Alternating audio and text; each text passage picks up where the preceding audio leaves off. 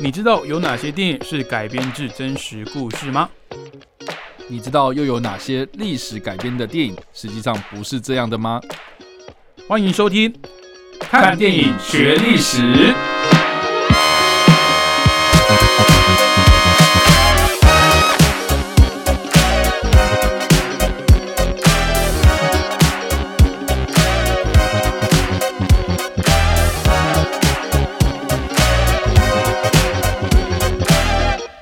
各位听众朋友，大家早，欢迎继续收听汉声广播电台。您现在收听的节目是每个礼拜五早上七点半到八点，由我伟杰主持的《看电影学历史》。那这个节目呢，就是透过电影介绍跟分享更多历史事件给各位听众朋友喽。那欢迎共同主持人叉叉 Y。嗨，大家好，我叉 Y。今天呢，比较也不算特别啊，但是我们。之前哦，啊，每一次都很特别，没有错，我们每一次都很特别。但是这一次，我觉得，因为之前我们有聊过，说我们节目好像都集中在战史或者军事比较多啊，都是什么什么军事冲突啊，或者战争什么什么战役之类的。但是今天我们要介绍这个历史事件呢，比较特别，它是一个算社会运动。我觉得算政治议题，对，而且到最后它也是演变成了这个流血冲突，是，对。那我们直接不啰嗦，开门见山的来介绍今天的历史事件，发生在一九八零年五月十八号的光州事件。那这个事件啊，我只记得它是发生在韩国，那前后好像有跟学生啊，还有什么背后政党的一些操作有关，我不知道我有没有理解错。可不可以请查伟先帮我们，OK，简单的梳理一下 光州事件到底是什么事件？那它发生的背后的一些原因啊，跟后来的影响又是什么？好，我觉得我们在讲光州事件之前啊，我觉得要稍微就是帮大家稍微回顾一下韩国的历史。嗯，对，因为我觉得韩国的历史可能大家对于这个近代比较。可能对现在的什么 BTS 啊，哈啊，对，就是 少女时代啊等等，会比较熟悉。就现代的韩国啦，文化入侵的部分。对对对，就是现大家会对啊想到韩国，可能就想到这些团体、这些偶像这样子。可是大家可能可能都完全没有想过说，这个韩国他们在这个二战之后建立了所谓的大韩民国。是这个大韩民国，它经历了六次的共和体制的衰败跟。重新建立这样子，嗯，所以现在我们所看到的韩国，它现在是所谓的第六共和这样，是，对，对对，那时候有第六共和，那就是有第一、第二、第三、第五嘛，第四、第五这样，按按理说应该是要这样，对对对对对，所以所以其实。它也有点像是当初这个法国大革命结束之后的法国，嗯，很乱啊，一下就是有什么复辟嘛，嗯，一下又要什么啊第二共和，然后又哎那个拿破仑的后代，然后又重回政权这样子，然后又变成帝制这样子，是，所以就是哎共和帝制动之间，但是韩国比较特别的是说呢，他们一直都有所谓的呃这个这个不管是体制的。转变，或是这个我们刚刚所提到的第一共和、第二共和这样子的一个差别哦，但他们没有，他们没有这个所谓的什么复辟啦、帝制啊，哦，他们就一直都是共和体制，可是就是按照不同的强人上台，他们有不同的呃这样的时段，这个这个时代的分别这样，嗯，所以他们我我可不可以这样理解，就是是。他每一个时期的这些政治领袖，他其实风格都很鲜明。我我觉得讲难听一点，基本上就是一个独裁者的崛起。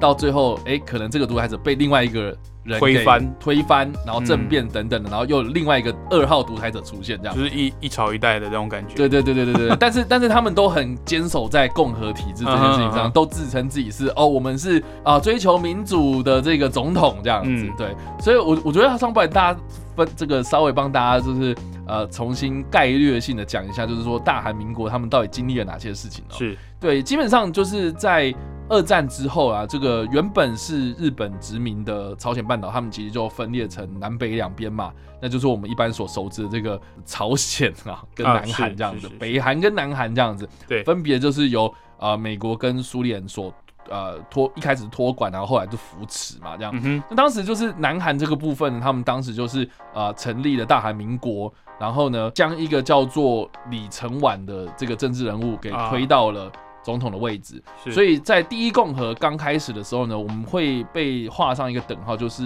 李承晚时期啊，啊，就是主要都是以这个人为主这样。那这个人你要说他是呃对这个呃历史有没有贡献啊或什么，我觉得很难讲，就是他的评价很两极。那好的部分呢，那当然就是在这个乱世的时局之中，哎，你出来然后来稳定这样子一个政局哦，是。啊，确实就是在当时的这个局势之中呢，确实是需要这样一个比较呃手段比较强强硬的，对。哦，他需要就是有点啊大刀阔斧来来这个大这种这种百业待兴嘛，哈，你很多东西的然后制度都要去建立起来，这样。啊，当然就是由他来主导这件事情，那当然就是最快这样。但是。你要说比较不好的地方，那当然就是。很多东西都听着他说嘛，然后就是他说了算啊。他有时候在制定一些制度的时候呢，确实也都是为他自己，然后政治的目的啊，政客不都搞这样子嘛？所以，所以其实有很多事情都是变成是，他好像都是以他呃为首的这些党派啊的出发点，对，有这个出发点，然后对他比较有利啊。比如说像最直接的就是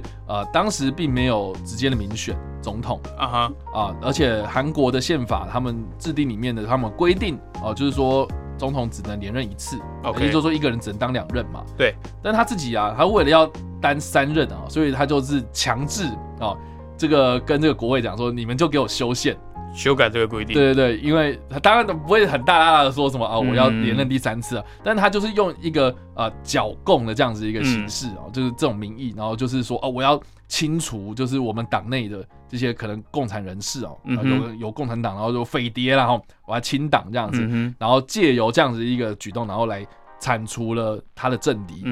就这这些异己这样子，然后让国会呢成功的修改的宪法，然后让李承晚担任的第三任的总统这样。是，那当时呢，他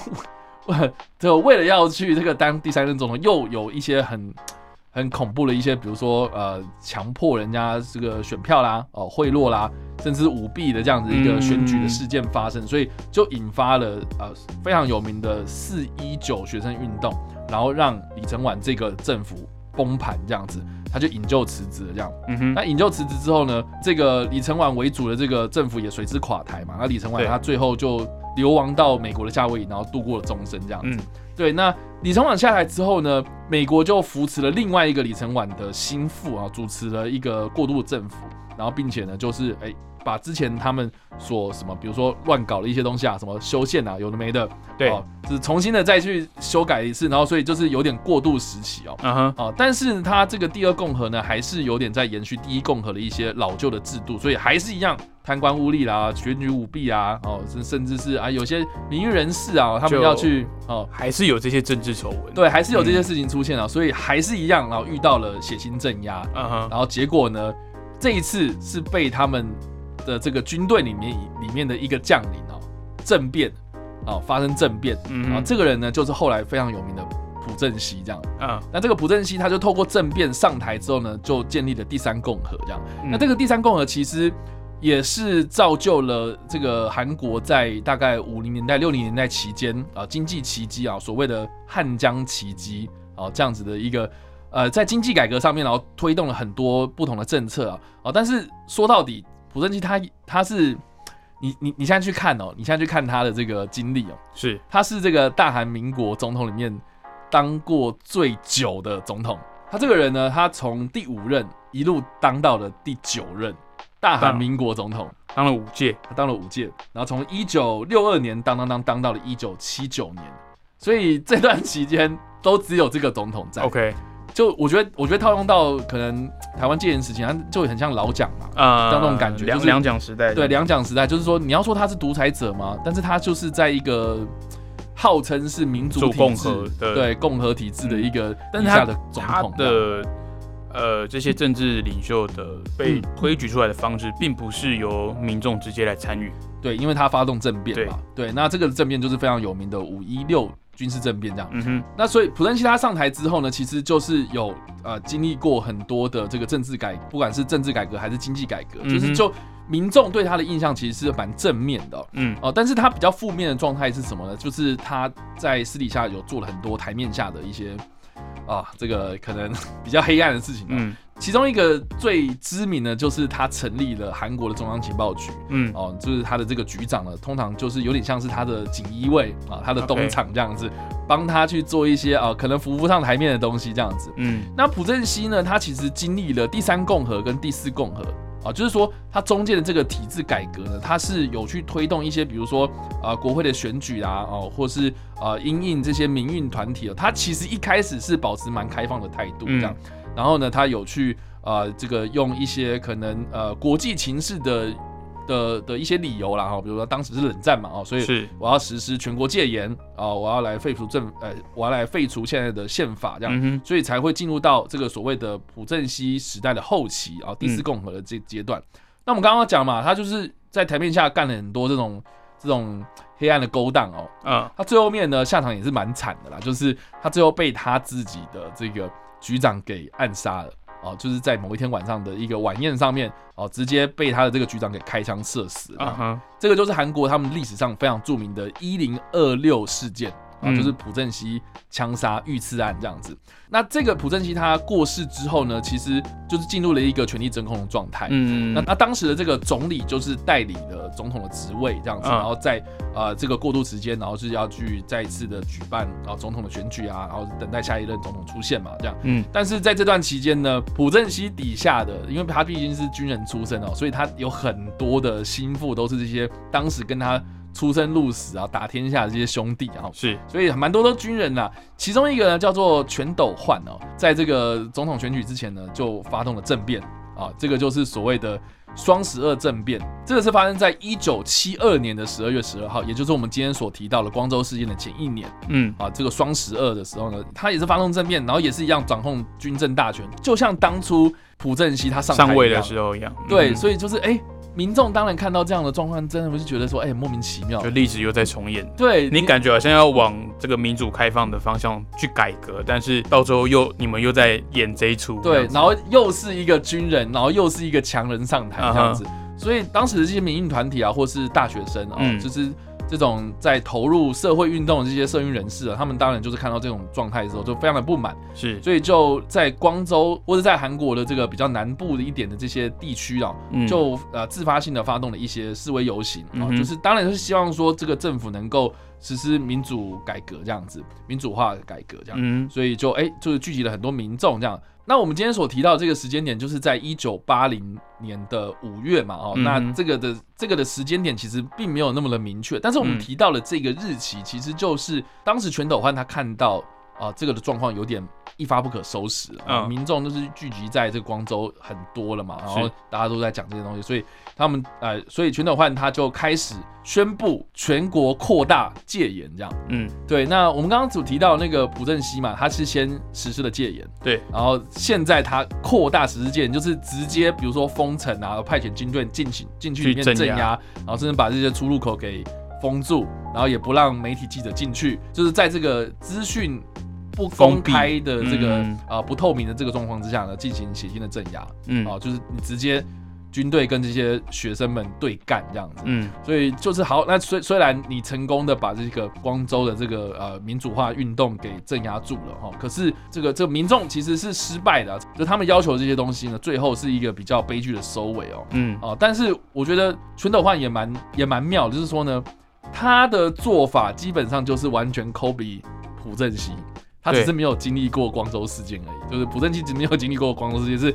全斗焕他有经历过这件事情，所以他他就是经历了，好不容易把这件事情压下来之后呢，我就开始哦积极的去做一些改革，然后来转移目标。啊，像是他比如说他推动了一些呃，确实他推动了一些政治的改革啊，比如说他颁布了新的宪法啊，或是宪法的修正案，然后甚至是有把这个总统的任期啊改为七年，然后不得连任啊等等的就。然后开始就是进行这样子一连串的改革，然后甚至也有哦去针对经济的部分，然后做一些调整这样子呢，而且还加速了就是当时朴正熙的政绩，是。就是就朴正熙他创造了汉江奇迹，他创造了这个经济的这个复苏这样子，嗯哼，然后这个到了全斗焕之后呢，又更加的快速这样，所以这个也是为什么后来南韩呐能够变成亚洲四小龙一个还蛮重要的一个关键，所以。所以就是一个在历史上，他对这个全斗焕啊，啊，就是也是有褒有贬。就是说他在经济改革上面确实做了很大的努力，是。可是，在政治上面，他就是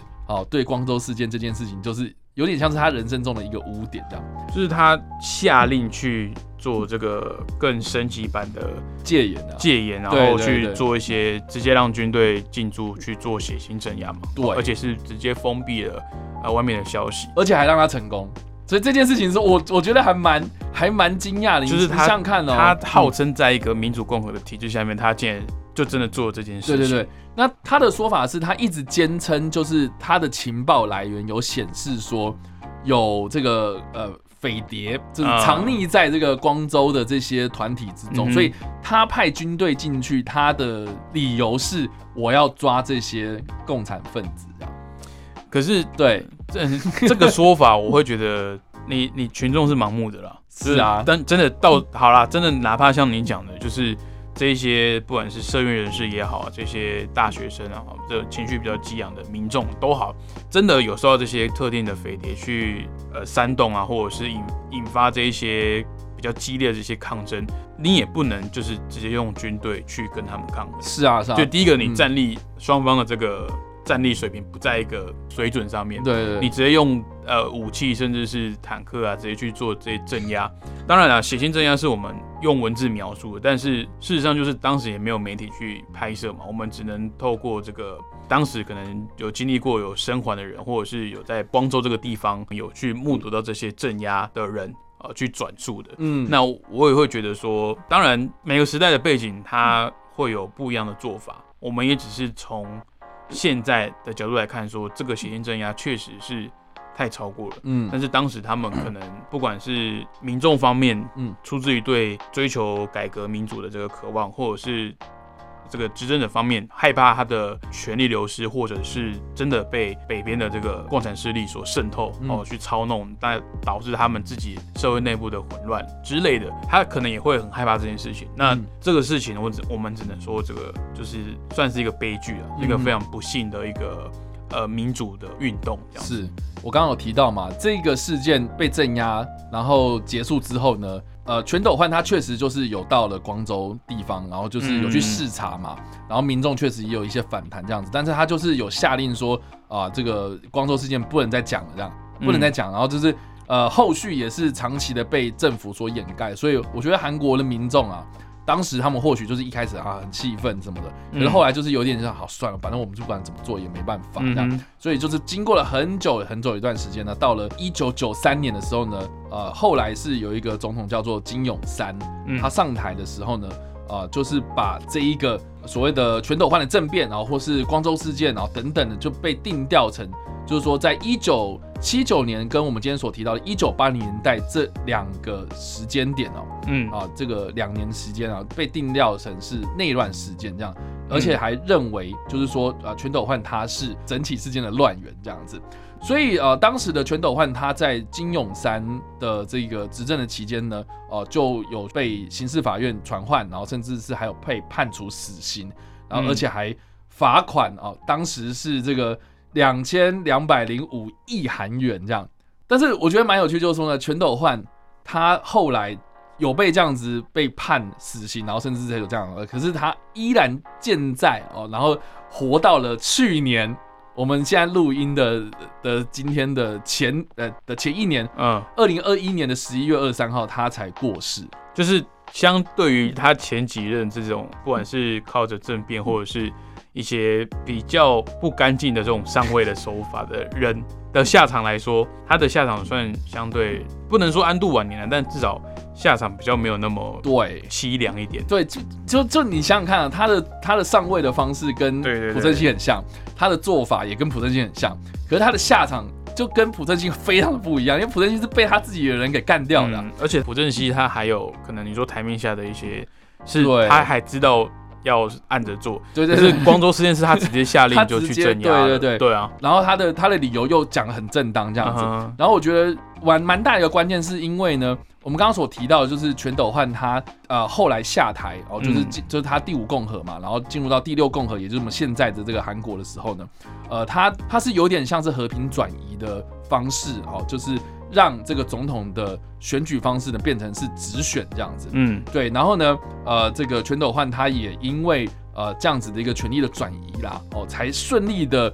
让后来的，比如说呃卢泰愚啊，啊，或是我们刚刚所提到这个金永山，能够呃被民意所选出来，变成是一个呃比较我们现在认为比较正常的总统啦。对，嗯，那后来呢，我们刚刚有提到，就是说他被判处死刑，然后又被罚了这么重的这个罚款，到了这个一九九六年的时候呢，呃，他被改判成无期徒刑，是，然后呢，隔一年又被金永山特赦。哦，所以就是他后来被赦免了，OK，所以才会一直活到这个二零。二一年这样，嗯那我觉得更有趣就是说呢，他一直有被法院传唤，或是有很多人告他或干嘛的，但是他就是坚称我刚刚所提到，就是当时啊就是有共匪嘛，嗯，他当时情报显示就是这样子，我就是这样做，可是对，他当时做这个血印镇压，就是也封锁了相关的消息，所以也不知道真相了嘛，对啊，就是就是变成说各说各话，对对对，那我觉得另外一个更好笑的就是呢。他有时候会恶意的缺席这些法院的传唤，OK，然后原因是什么？就是我身体不舒服啊，我老人痴呆啊，我就是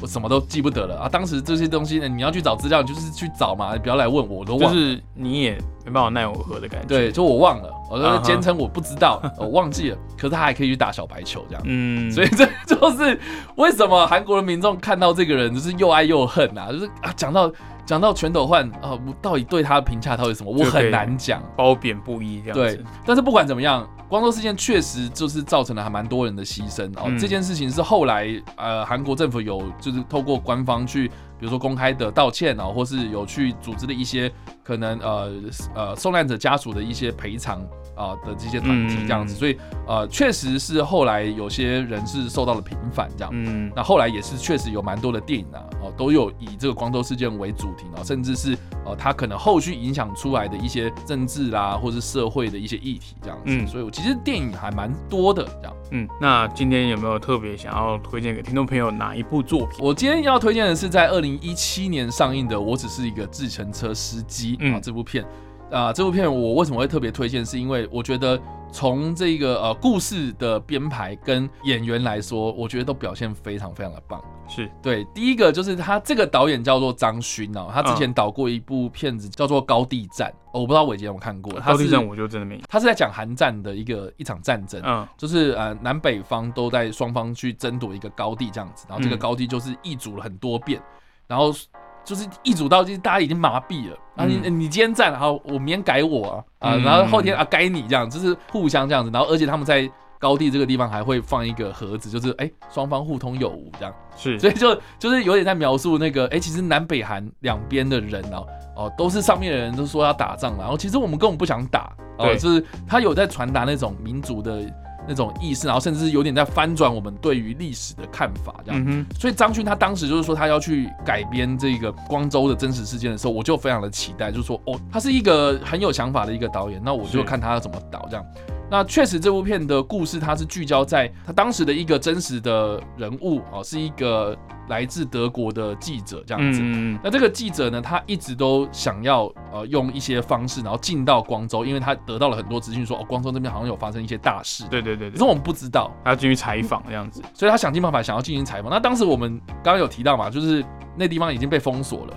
所以他就当时就是雇佣了一个。呃，汉城当时还叫汉城啊，现在是首尔嘛，在当地的一个计程车司机，然后就是请这个司机帮我，比如说我们去绕三间小路，我们去走一些呃，可能呃，可能军队比较不太会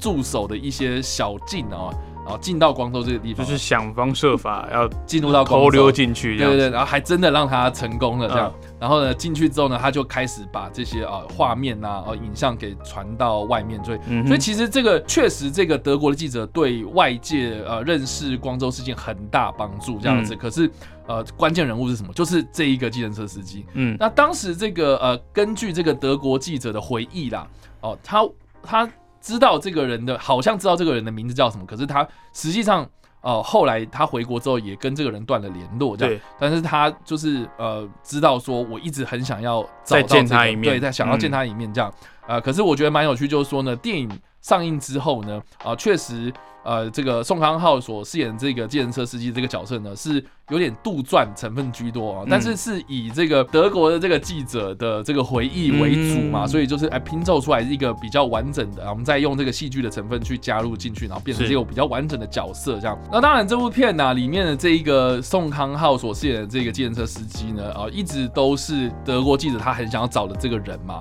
哦，可是他在呃上映之前，然后就是这个德国记者过世。之后呢，都都他一直都是他心中的一个很大遗憾，就是他没有找到这个人这样。是，不过电影上映之后呢，有一个叫做金城碧的男子啊，他在自己的推特上面就有说，哦，这个建设司机就是我爸这样子。不过我爸已经过世了，这样也不在了，也不在了。然后他就是用这个照片啊，或是一些书信文字记录，然后来证明说，哦，我爸就是当时的这个计程车司机。我觉得这部片某种程度来讲，也是成就了，就是哎，可能这个德国记者的遗憾，或是我们在看整起光州事件之中的一个很重要的一个呃历史人物这样子。我觉得这部片蛮大的一个意义，就是说呢，它在历史的定位上面，它还原了韩国。的平民们哦，一般的老百姓们，对于光州事件的这个，可能过去我们真的很不能讲啊，我们也可能不太愿意讲的那个空缺啦。对，我们把它填补起来，这样我觉得对于韩国的历史来讲啊，是一个很重要的一个作品。这样，刚刚有提到，就是因为在电影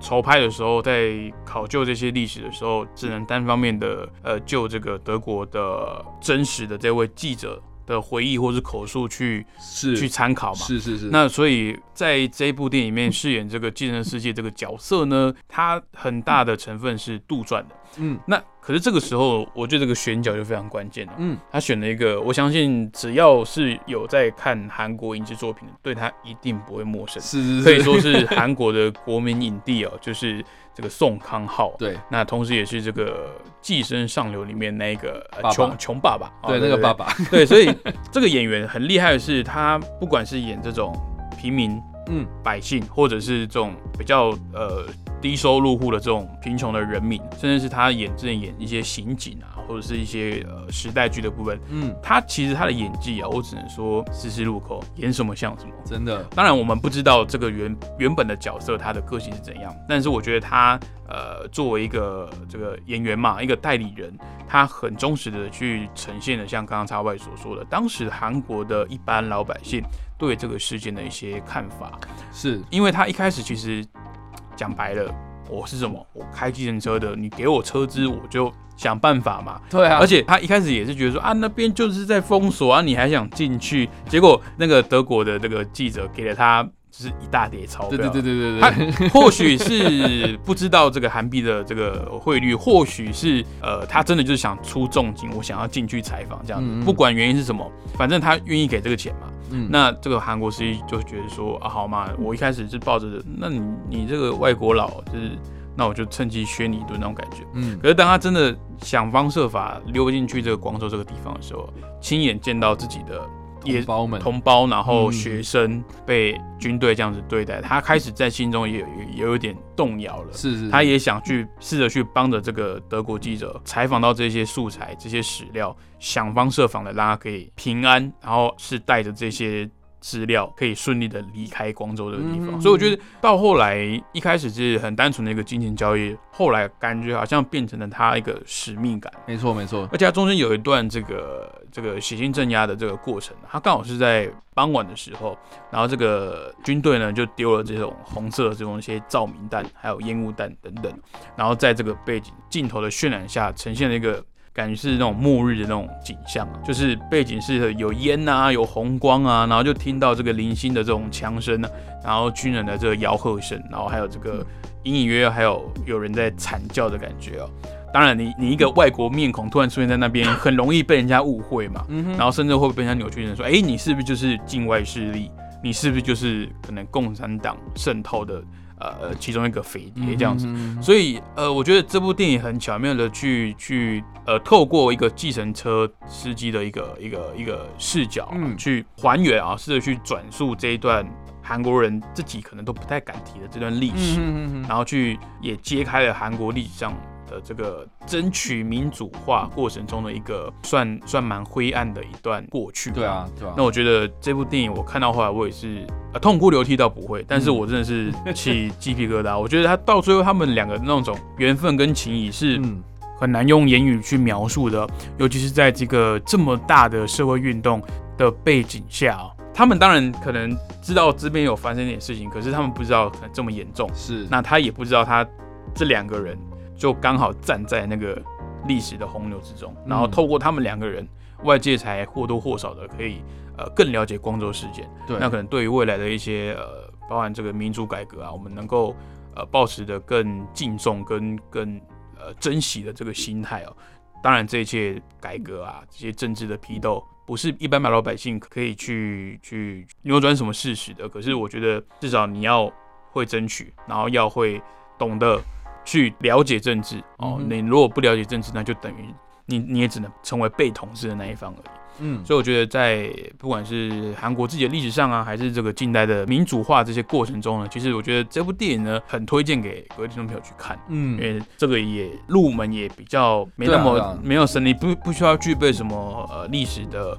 呃背景或是什么军事，不用，你就是透过一个计程车司机的这个角色，他并不是什么将领，他也不是什么。